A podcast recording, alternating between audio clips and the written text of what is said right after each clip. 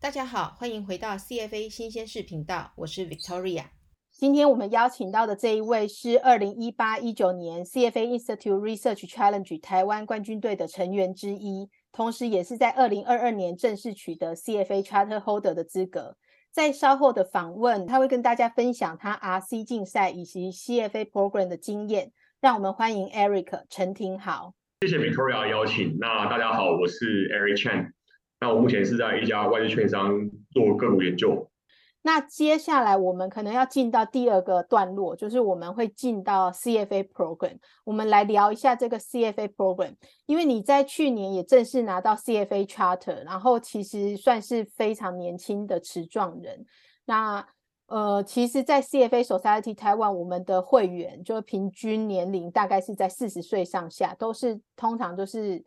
刚结婚有一个或两个小小孩，大概是这个年纪的持状人。那所以以你刚拿到呃 charter 的话，你算是这个 society 非常年轻的族群。那另外一个就是我们当初纸笔考试的时候，跟现在电脑考试其实有很大的 gap，所以常常我会遇到就是有一些考生问有关电脑考试的问题，其实我这边是没有办法回答的。所以既然今天我邀请到你呢，我就希望你来。分享一下你的，比如说包括你的读书经验啊，还有你实际上考场的时候，你是在哪一个考场考，然后大概描述一下你那个考场报道的流程啊，准备了什么东西呀，他提供了什么东西啊？你觉得如果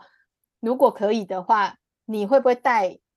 三角饭团去考试啊 之类的？因为好像要考四个小时之类的吧，就到底会不会饿啊？大概这种问题。所以就请你分享一下，就是可能从你准备考试，你花多少时间啊？然后你怎么样 achieve？因为你毕竟已经开始工作了嘛。嗯。而且如果你做个股分析，其实你会花蛮多时间，你不是那个准时上下班的状态。那所以你就变得你还要安排你的时间，然后你大概是怎么样去做准备的这件事，这样子。好，谢谢。那我其实是。大学毕业才开始考呃 CFA exam，那因为我其实我大四没有参没有去参加考试的原因，所以我大四其实把时间都花在呃 CFA RC 上了。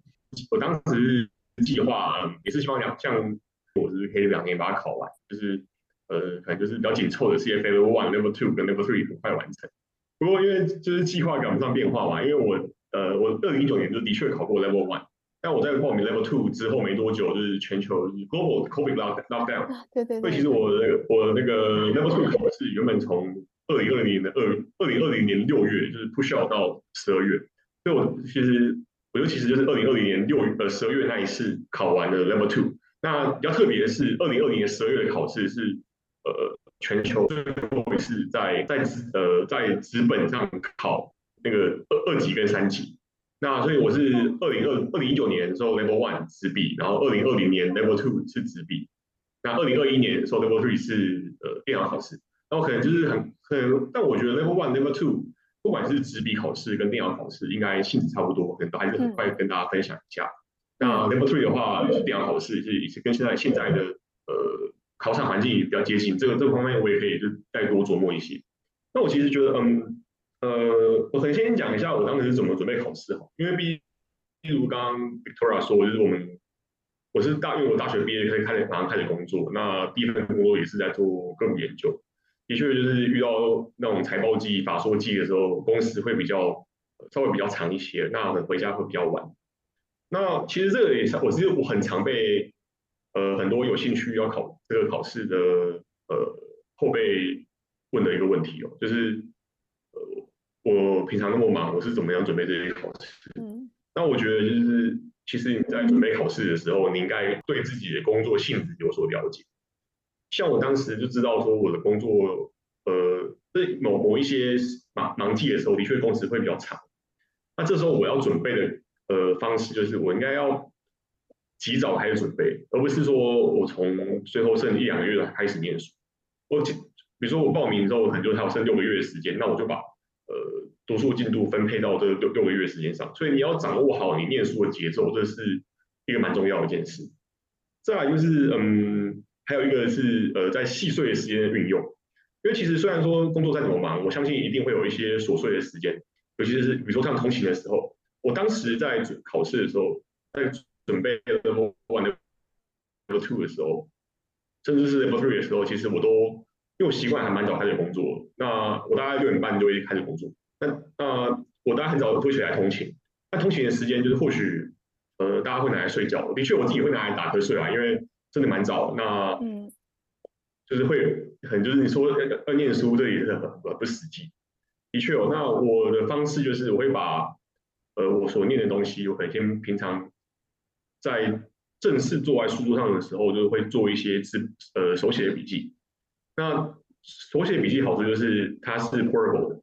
你在通勤的时候，你也可以时间翻阅。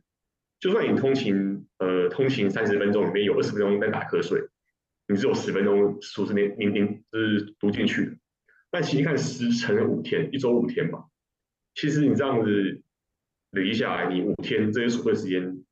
也是快要一个小时。这个其实，呃，这这个时间如果好好把握的话，我相信对准备考试来讲应该是蛮大的帮助。那我六可能六日的时候，嗯，六日可能时间比较充裕的时候，我就会花更多心力在在准备这考试上。那也并不是说。我准备考试，我就跟放弃一切的娱乐，毕竟你还是要维持一定的程程度的生活步调嘛。所以，呃，该该打的球、该爬的山、该跑的步，还是都没有少。那我也很谢谢我，呃，我在工作这这四年的两两两位老板，那他们对我超级好，是像我考试前的时候，我都会请大概三到四天左右的温书假，那在家里面全心的去。呃，去准备这些考试，去呃做一些题目啊，或者是呃复习一些比较不熟悉的观念。那我再可能就是刚刚比较像是念书形态的的掌握。那我可能再再就是针对呃比较像是嗯念书技巧上的一些方向的分享吧。像呃我相信大家都知道，就是你考试你在报名考试的时候，协会都会报名费每期都会附上就是。线上的教材，我在 Level One、Level Two 的时候，我的读书方式是，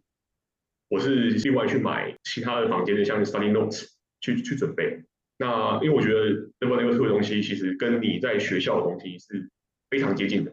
那 Study Note 的话，可以可以帮助帮助你复习那些重点，那去加深那些印象。你再把它整理成笔记的话，其实会帮助就就是念书吸收效果就已经还蛮蛮明显。那 Level Three 的话，Level Three 的东西比较多是在 Performance 的的内容。那这部分其实是你在大学都比较难接触到。那这部分其实 Level Three 的时候，我是直接读 CFA 教科书，还蛮多是在一些 K 一些 case 的讨论。那我觉得其实都还蛮蛮有意思的，可以读看说去想我怎么去思考这些问题。那练习的话就绝对不能少，因为我曾经有前辈跟我说，呃，他非常聪明，他跟我说他在高中的时候。遇到数学考试，他都没有在准备，他只要看过题目、看过过程，他就知道怎么算。但是他说唯独 CFA 考试，他也是 CFA charter holder，他说唯独 CFA 考试是真的要花时间去练习那些题目。所以 Level One、Level Two 的时候，应该一二三级的时候，你在那些 portal 上其实都会有练习的题目。那那那些都是一个很好的资源。为什么？因为你在 portal 上练习题目的好处是。你是真的是在电脑上练习，其实跟考试的环境非常非常接近。它里面有，就像 Level One、Level Two 会有选择题，那 Maybe Level Three 的时候，里面也练习题目，甚至还有一些申论题。那的确就是你应该很快去熟悉，就是你打字的速度啊，然后你应该要怎样去回答到东西才回答要要点。那有些人，我曾经有还有问我问我说，哎，Level 对考申论题，我在上面练习选择题，到底对我的考试有没有帮助？其实我觉得这是一体两面。所谓的选择题，其实就是，呃，我把它想的是三个是非题，因为你因为你只会选个答案，但是每个答案对跟错都有它的理由。你在练习选择题的时候，你就要知道说，问我这个答案是对，问我这个答案是错。其实这是等于变相去训练你在做申申论题的的呃的经验。那我觉得这是一个还蛮好的一个方式哦，就是在平常在透过这些 society 提供的这些 online portal。就去去呃培养，在考场的时候面对电脑考试，你该要有的一些经验。那刚刚 Victoria 说我有没有带头三角饭团？我自己是没有啊，因为我自己我自己是赶快考一考，我就想说那赶快考一考，中间休息一下，我就继续把它写一写，写完之后我就要 maybe 我下半场可能就提早交卷，就要要去吃午餐了。我就算是吃饭时间排在后面，因为我是按照我平常生活的目标在在在做事情。我在 Level Three 的考场是在台大考场，那台大考场是会提供你。它不会提供你纸，它提供你是一个很像是塑胶塑胶板的东西，跟一支白板笔。那你就在白板笔上或麦克笔之类的东西，你就在直接在白板笔上，呃，在那个塑胶板上就开始做一些演算或者是一些推理。那你就写在上面，然后不够的时候要换的时候你就举手，嗯，就会有考场就会马上有有人来跟跟你换，呃，需你需要这些这个这个塑塑胶板。打岔一下，这个塑胶板多大？嗯，塑胶板多大？大概就是跟我不知道大家，嗯，我可能年，很我年纪比较大，就是我小学的时候还有电板那种东西，念书会有电板，大概跟电板一样。小哎，可是那它的麦克笔不会很粗，写每两个字就满了吗？麦克笔其实蛮粗的，所以我觉得你换的频率会比较高。那这的确在对 Level Two 记这种 Level Two，因为 Level Two 是我就是整个 CMA 三个 program 里面。计算量最大的 program，其实你在 level two 的这的时候，应该就要，我当时是是考纸笔，我很没笔，这样有点像事后诸葛。但是我觉得，如果以 level two 的经验去倒推到 level two 的话，应该要去呃去知道说，就是去平常可能或许可以多少练习一下，就拿麦克笔在一个 maybe 垫板上写字的感觉。哦，好哦，因为真的很粗啊。我其实有 study group，就是考生的群组，他们的确台大考场已经没有了，就是从九月之后，他就不再参与这个 prometric 考试，所以台大考场是没有了。但是在呃管前路或者是在汉口街那边，还是有偶尔会有考生遇到拿塑胶板跟麦克笔的这种，然后所以其实就会有其他。准备要考的考生就问：“那不是那么粗的笔，在那个板子上写没几个字就会满了这样子？那大部分考场还是给纸笔这样。”嗯，因为我在 Level Three 的时候，其实因为 Level Level Three 其实也有计计算题的。那的确，我好像遇到就是我好像写大概算我的一个一个一题吧，我可能算完一题之后，我可能就一面就用完。不过就是因为就是我觉得这是可能就要稍微去习惯一下那。没的话就赶快举手，呃，举手跟考场人员换，嗯，那个塑胶板，对。所以塑胶板没有给你板擦，没有没有，因为它它是它是麦克笔，它其实它其实是是没办法涂的，所以我本来以为是白板笔，所以我还用手去摸，我就发现我手还还还有害我手还变得有点红色还是黑色吧？哦，是麦克笔耶，不是白板笔耶，所以它是给麦克笔耶，对吗？对，像，应该是那种。对对对，应该因为他没有板，他没有插插纸嘛。然后，对你就是写完之后就要其实要翻到的背面继续写，继续做一些演算。OK，好，我谢谢你提供资讯，因为这个我实在是太困惑了。因为对我来说，我如果光用想象，给我一个比如说垫板大小的塑胶板，我们讲白一点，就算是 A4 那么大好了，就算是 A4 的塑胶板加加麦克笔，我可能都觉得还蛮难用的。不对，就是考生可能得拨一点点时间去试一下适应。如果用那个计算，你的感觉这样比较容易你遇到，因为其实学生并没有办法去确定他去的考场是给纸笔还是给麦克笔跟塑胶板。嗯，对我我也是去的时候，他发现原来他是这个东西。对，所以如果平常如果假设你听了听了的。就是这一集 podcast，然后你也觉得我不是在那边随便就是讲讲讲的话，的确，我觉得你在念你在念书，可以稍微假设一下你最坏的情况，因为我觉得平常你可以做做最坏的情况做点准备，其实对真真实都真的遇到的话，就是也也有也有个例子。那我可能再很快再补充一下，就是 level three 的部分，因为呃 level three 其实刚刚说就是蛮多是申论题的，那其实就算是计算题好，你也可以直接写答案。你是的确，你可以算完之后再把答案直接贴上去，这是这这好像是也是允许的。但怎么计分这件事情，我真的就是没有评论，因为我真的不知道。那根据呃我看过 CFA 考试的规则，他是说，呃，你也可以把过程写上去。那的确就是计算过程，呃，在 Prometric，它这个系统应该叫 Prometric 吧？嗯，那里面是有一个 Formula Tool，就是可以让你按按里面的，比如说开根号啊、分子分母啊之类的，或加减乘除，用它的那个荧幕小键盘去输入你的过程。但我个人是不是很建议这个做法？因为，呃，虽然协会是有有开放让你呃在家试用 Prometric 的系统去练习使用 Math 呃那个 Formula Two，但是协会有其实又告诉你说。你也可以不用那那那那个 tool，你也可以把你的过程用打字的方式打出来。比如说一乘二等于二这件事情，你可以不用按计算的 tool 去把一乘二等于二打出来，你可以直接在键盘上打一乘二等于二。那开根号的话，你也不需要去特别为了那个根号那个东西去按 formula tool。我相信大家都学过高中数学哦，就是所以你真的可以在计算过程上就直接打二分之一次方，这这里都这里都是允许的，这都是考官看看得懂的东西。就并没有强迫你要使用 Formula Two，其实用你自己习惯的方式为主。但如果你用你，如果你想要跟我一样用打字的方式把过程写上去的话，我有一件事情就是，呃，协会有一直在强调，请大家，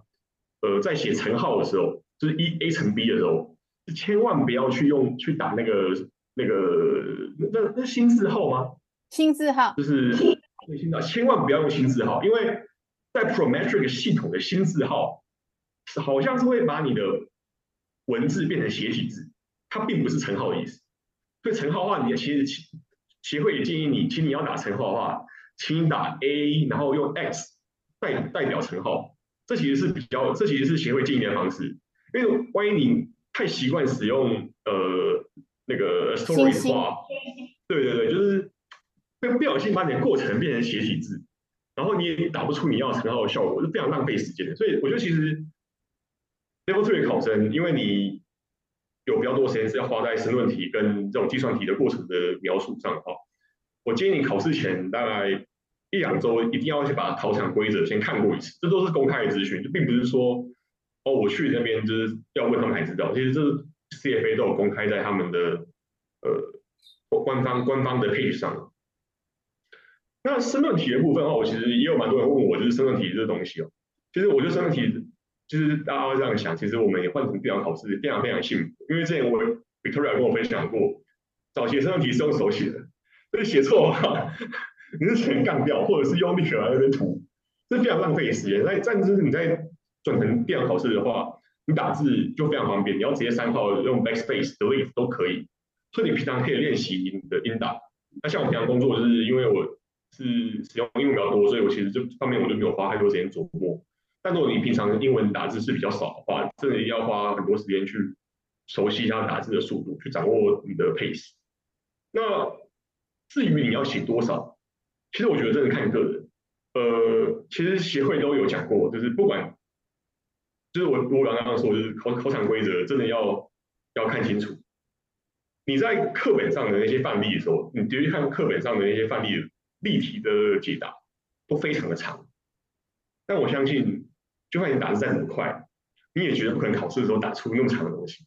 那是太浪费时间，考试已经写不完。重点是，而且而且，如果我假设，其实我们要换位思考，假设我是改考卷的 judge 的话，每一个人都写了二十行的东西，每一题都写二十行，我改了二十分，我也会非常累啊？所以其实如果你可以讲重点，一两句话用 bullet point 就可以，其实就可以呃得得得到你该有的分数。那再来就是，如果题目要你写 data point，比如说他要你想你的想法，那为什么一个 supporting idea 的话，他要你写五个，你不要写六个，因为第六个是不是他不会算分数的，听说写错还会扣分，所以写几个就几个，他要你不要浪费时间把呃浪浪费时间把做是是没有没有必要的事，所以我相信其实这这些考场规则你弄熟的话，其实。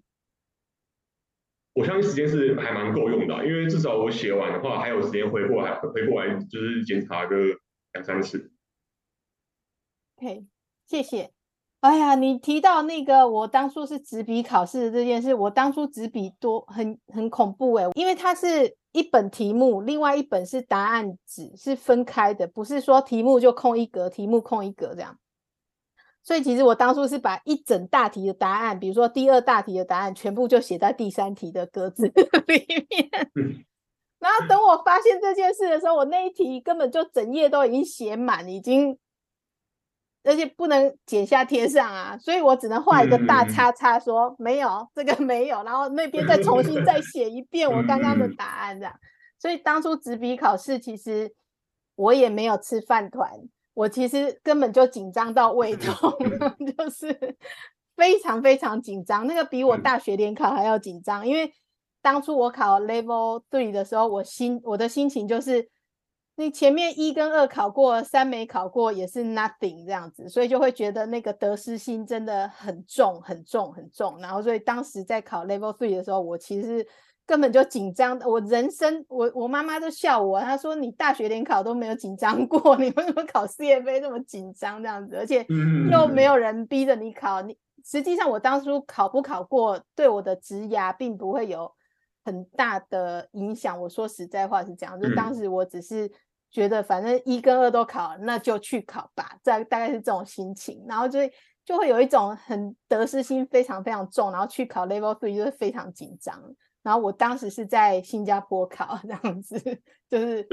就也身边也都没有人，就我自己一个人在新加坡。不过现在很好，我听到是电子可以打的话，我就会觉得哇，现在的考生真是太幸福了，因为我是那种打字非常快的人，从从。在大学的时候打字就非常快，我是可以很快打字的人，这样子，所以嗯，我觉得现在考生很幸福。对，我觉得其实打打字这件事情是蛮幸福的，因为真的是，因为像我我写我因为我我写是不是特别快，而且因为这个毕业这件工作都在工作，其实都你都打字为主，你字都越写越丑。其实如果真的让我去考纸笔的话，我觉得我该考不过。但是就是我打字会比较顺，所以我这个还是真的还是要呼吁大家，就是。呃，我相信大家在准备大学联联考的时候，都都会或者大学学测职考的时候，都知道说你要先把市场规则看过一次。嗯，对，在考 CFL 也是也一样，考场规则一定要先看清楚，上面有些要求要记记得要呃到他建议的去做到。那考试前的时候，记得去试试用看看 Prometric 系统，去呃去看看它的呃界面是不是呃。呃，是是熟悉一下那个界面的，因为我有听说过 Prometric 的系统的显示的题目显示方式，好像也会因为你的考场的荧幕大小而而有而有不太一样的的结果。对对，了解，OK，明白了。我其实，在十二月底的时候考那个 ESG 也是用 Prometric，不过我是因为我是在家考，所以我是用我自己的电脑考。但是在这个考试过程，的确就会像你讲的说，有时候你是需要去熟悉那个环境。比如说在考 ESG 的时候，它其实，比如说它有给你荧光笔的功能，你可以使用荧光笔就把，嗯，像它那个，比如说选择题可能问你说下面哪一个不是，那像我的习惯，我就会把那个不是用荧光笔画起来，才不会等下不小心选成是，对不对？类似这种，然后或者是在选择题那个在考 ESG 的时候，它有一个功能是，比如说你把那个选项选起来按右键，它就会杠掉。所以如果你很确定这个答案不是，你就可以用掉杠掉的功能，那可能就只剩下两个二选一，你就会稍微思考一下你的答案。嗯，所以其实熟悉那个线上的环境，有时候是有，就是对你在考试已经很紧张，还要思考，还要选答案的情况下。是有一些帮助，对。然后另外一个就是，这是我自己个人本来习惯，就考任何考试，其实我都会这样。就是如果那个题目我是不确定答案的，我其实就会做一个 remark，就会做一个记号。然后这次在考 ESG 的时候也是这样，就是我如果不熟悉那个答案，我其实就会做记号。那刚好。其实你一直在同一个金融的范围，所以有时候可能其他题目就会把这个题目的答案讲出 来。对对对对。所以我这次考 ESG 其实也遇到这样，就是前面有一题我其实不太确定到底是这个还是那个，就二选一也不确定要选谁，我就 mark。可是做做做做做做到很后面的题目，就发现，哎，啊，这个就是讲的刚刚的答案了，所以我就可以回头去把那个改成我真正确定的答案，这样子。所以这是我个人从小到大在考试的时候，我就一直都会做的动作，就是我觉得那就是考试技巧，那无关你到底厉不厉害，这是一个考考试技巧的分享，这样子。对，我就是用你自己习惯考试的方式去应试，这是很非常重要的事。因为对，说实在，就是 CFA 考试跟以前考大学或者考学校期中考、期末考，其实都是一样，就是它也是考试。对对，你不需要为了为了 CFA 考试去改变你的习惯。我觉得这是还这是这是还还蛮重要。嗯，好哇啊，我还想要问一下，就是说，因为其实你在考 CFA 的时候，已经是你某种程度也已经是。个股分析师了，就是你的工作也已经进入分析师的这个领域了。那你有没有觉得，就是在当时你有没有做一个什么样的原因或什么样的 trigger，让你真的决定啊？那我就去考 CFA。因为其实我比较常遇到的问题是，已经是业界分析师的人，他就会觉得，那我有没有，反正我都可以继续做我的分析师，而且可能我有没有考过 CFA，实际上也。不，也不会对我的工作有什么太大的影响，因为就是这件事好像有或没有都 OK。但是你其实当时已经是个股，就已经在做个股分析了。可能你还不是顶尖，因为你才 enter 嘛，你可能还很 junior 在这个分析师的领域，没错，可能还很 junior。但是毕竟你已经进入这个领域了，你可能可以继续。钻研个分析师五年、十年也是会变 senior，而且可能也是有办法变成那种很厉害的。但是为什么在那个 moment 已经是 n，就是你已经是 junior，已经是忙到要死？因为通常越 junior 就越忙，就是我们很清楚啦，工作上都是这样。就你已经是 junior 很忙啊，还要去弄一个考试。当时有没有什么原因 trigger，还是只是一个个人职涯的想法或什么这样子？OK，就是。我觉得有两个两个面向哦，因为我其实当时我大学参加 RC 嘛，那 RC 所有 mentor 呃都是因为都是 society 都是 charter holder，我想哇这好酷哦，这是什么东西啊？这是这位这位想要一个，所以我就让让我想要有想要去考试的这个一个 trigger，然后呃我当时也有问过 Tony，那 Tony 也有说这这个 program 其实也是挺不错的，那。没有，那我也试试看。那既然我后来抱持的心态是就考 level one 嘛，那就考完之后想说，那我就 level one 考完都都考过，那我嗯，就不如把它全部都把它把它做做完吧。对啊，那我其实呃，我不知道这可不可以，这可不可以收录到这个 podcast 里面哦？就是呃，的确刚刚维多说，就是嗯，这个 C 有没有 CFA 这件事情，其实呃。对于你的职涯或许不是那么的有有加分效果，然后我也都会，因为也蛮多呃学弟妹也会问我，就是到底要不要考，那我都会跟他们说，呃，如果你要考 level one 的话，你就全部把它考完，就因为你只考 level one 的话，跟全部考完其实是应该说你只考 level one，跟考 level one 只考一二，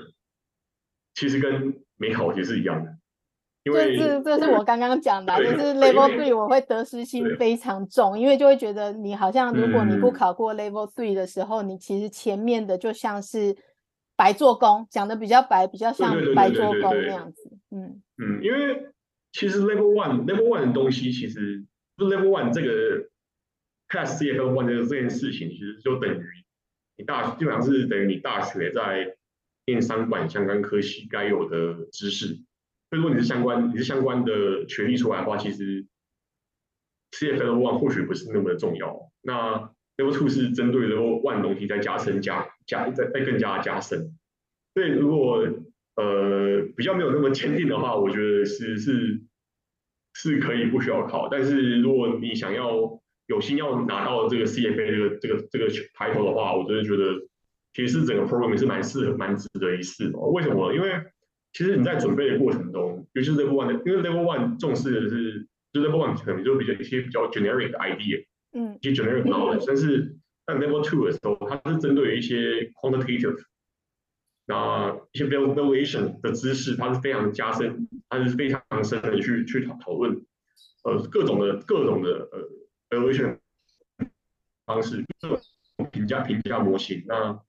各种的呃会计的法则，我觉得在这 one over two 的这个训练下，其实对我工作也蛮有帮助的，因为我们工作需需常需要去碰到呃 financial model，那这些这些会计知识的 refresh 其实。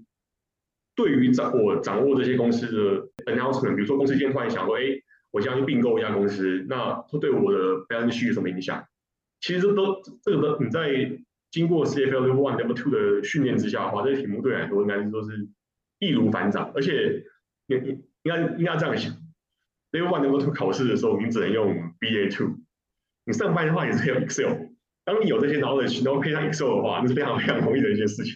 对，所以我真的觉得，如果你是在想要以一个加加深这些 refresh 这些这些专业知识，那去强化你大学，因为可能大学你学过的对这这这些呃，比如说什么 account account receivables inventory 是什么东西，一知半解。但是在 CFA 的话，它是的确是有办法去帮助你跟实物上的一些一些做一些连接，就帮助。你在工工作上的话，其实还是有一定程度的的帮助。对，虽然我觉得它帮助上可能并不是就 CFA 这个抬头，而是它课程内容设计本身是非常的扎实。上周我都有一个客人，一个客户跟我说，他觉得这个这个 program 的的内容真的是非常非常设计的非常好。那他他也非常鼓励他底下的一些 junior 去去尝试，就算没有考过也没关系，就是把这这些呃原本你在大学甚至是研究所的一些还给学校教授的知识，重新又把它拿回你的脑海里，我觉得这这是还蛮值得一试的过程。对，就是如果但如果你你是想要这样想，你是想要这样想要 CFA 的抬头的话，还是要真的还是要跟大家讲，就是三个 level 还是要把它考完啊。好了，我就是那个 benefit for CFA 三个字的人，那就是。因为我说了，我有一段时间，呃，我在做现在这个工作之前的经历，其实是做专案经理。然后专案经理其实有很大的一部分就是要面对客户，我可能会面对客户的 CEO、CIO，还有他们整个财务部那种大头级的人。我做 presentation，其实面对的是这些人。所以当初其实我的名片上有那三个字的时候，他们真的会给你一点 respect，就是他真的会觉得，哦，你真的。不是一般的 PM 这样。呃，因为我毕竟已经是做相关行业，所以其实这个抬头对我来说有没有也是，我不知道这样这样讲会不会我 Victoria 不好意思。不会不会，我觉得这是很，我觉得分享就是这样，就是有就有，没有就没有。也我们其实也有一些理监事，当我们在做这种座谈啊分享的时候，他也很明白说。他说：“这个 CFA 这三个字，其实对我们来说，我们会认为它只是一个敲门砖。但如果你拿到这个 title，其实你就是一个没有实力的人，他也就只能当敲门砖，因为敲了之后，你还是没有办法去做工作的展现啊。这些就是，所以你工作上好不好，其实还是有很大的一部分是你个人的能力啊，个人的 personality 啊。”这一些的部分，当你拿到 CFA，它有一点点就让你可以跨进去一步。那接下来表现还是得看你这样子。这也是为什么我会那样问你，因为其实你已经在那个个个股分析师，而且甚至有没有拿到，你都已经是在外商做个股分析师了。所以其实有没有这个敲门砖对你不太有意义啊？那为什么我才会想问，为什么你当初还是决定就是把它考过这样子？所以我觉得这个。是一个个人的分享，是很有帮助的，而且也会让听众或者是观众会重新思考这个问题。或者很快补充一下啊，就除了刚刚讲的一些基本知识的复习和累积之外，我觉得其实 CFA 这个抬头有帮助的是，如果你想要换工作地点的话，或者是想你想去念书的话，因为我这是这是从从我身边朋友得到的资讯的，就是 CFA Level One、Level Two 好像是可以去抵免某一些某一些 MBA 或者是 MSF 的。入学的门槛，或者是里面抵一些学分。那呃，这些其实资讯在 CFA Institute 网上都你都大家都都都找得到，就是呃 CFA 的 Level Number Two 可以去抵免什么什么东西，都查得到。那 CFA 这个 Title 这个 Charter 可以抵免什么东西，在上面也查得到。因为我记得像呃，好像是如果你去美在美国，假设你现在想想在美国呃有你有机会在沃区工作的话，然金金融算是一个被高度监管的行业嘛，它需要一些相关的一些呃执照，当地的一些执照。像台湾有些高业金融市场常识与道德，嗯，其实 CFA 可以去抵免其中几科，那你只要再多考个一科两科，一般就是当地的法规，你就可以换发当地的从业人员资格。所以如果呃你有计划呃是想要去呃去海外工作的话，我觉得 CFA 这个开头 maybe 在你在针对政府的监管的资格这边方面的话是有些帮助的。当然就是你你你可以觉得说哦，那我就干脆考呃政府规定考试就好，我也不需要考 CFA，因为毕竟这个三三年过程还是还是对一些人来讲还是他可能觉得 RIC 太低嘛，因为毕竟我们。就读 CFA，大家都会告诉你说你很重视 RIC，那就是就是呃，还是要自己评评估啊，就是哪样方式最适合自己，还是会我觉得还蛮这件事情是还蛮不重要的。对啊，对啊，哎，提到这个真的不错，因为其实，在台湾也一样，就是我在 COVID 的那两年，其实陆续有收到蛮多香港的呃 Charter Holder，其实写信给我，就说如果他来台湾工作，要换发台湾的这个证券分析师的资格，那。要怎么样换之类的，就是他可能就是真的想从香港移来台湾的金融业工作，所以其实台湾金融也渐渐有一些外地的人会移移进来工作。那这但是这个题外话，我要讲的是换法，就是说实际上对，如果你有 CFA Charter Holder 的资格，那只要你在，因为你没有办法个人提出来我要换，它是其实是是你的公司是投信投顾的会员，然后他要向投信投顾提出申请。那他就可以去做资格的转换，甚至不需要再加考法规什么，它是可以直接就转换过去这样子。那也一样，就是它会像你提到，在美国啊，在香港、新加坡，它都有对等的那个从业人员执照。那有的是需要再补补考。补考当地法规，有的是可以不用，有的是直接换。欧洲其实也有非常多是可以直接转换。所以，对，如果你的工作跑道没有限制是台湾，你的工作是比较视野是稍微广一点的，就是说香港啊、新加坡啊、亚太啊、欧洲啊、美国，如果你的视野稍微是放放眼全球的话，那 CFA 确实就是一个。有一点点先先拿到手再说那种感觉，就是反正我拿到手了嘛，我到哪里都可以用。对，那前一阵子有一个也是那个财务主管，他来问 ESG，他也是问我这件事。他说：“那我考完这个 ESG，在其他国家有认吗？”有，实际上也像你讲，在 CFA Institute 网站，他就会说：“哦，哪几个国家的这个相对应的嗯证照是什么？那你考过 CFA 的这个那个，就是直接抵用这样子。”所以 CFA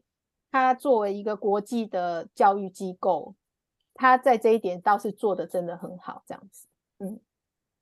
好哇，谢谢你今天的时间还有分享。对，之后有什么需要我帮忙的话，还是可以就是找我们。好哦，跟嘉欣说，mentor mentor 以外都可以。不管了，mentor 我还是会找你，但是你可以拒绝。然后我就会说，我有找了，他拒绝。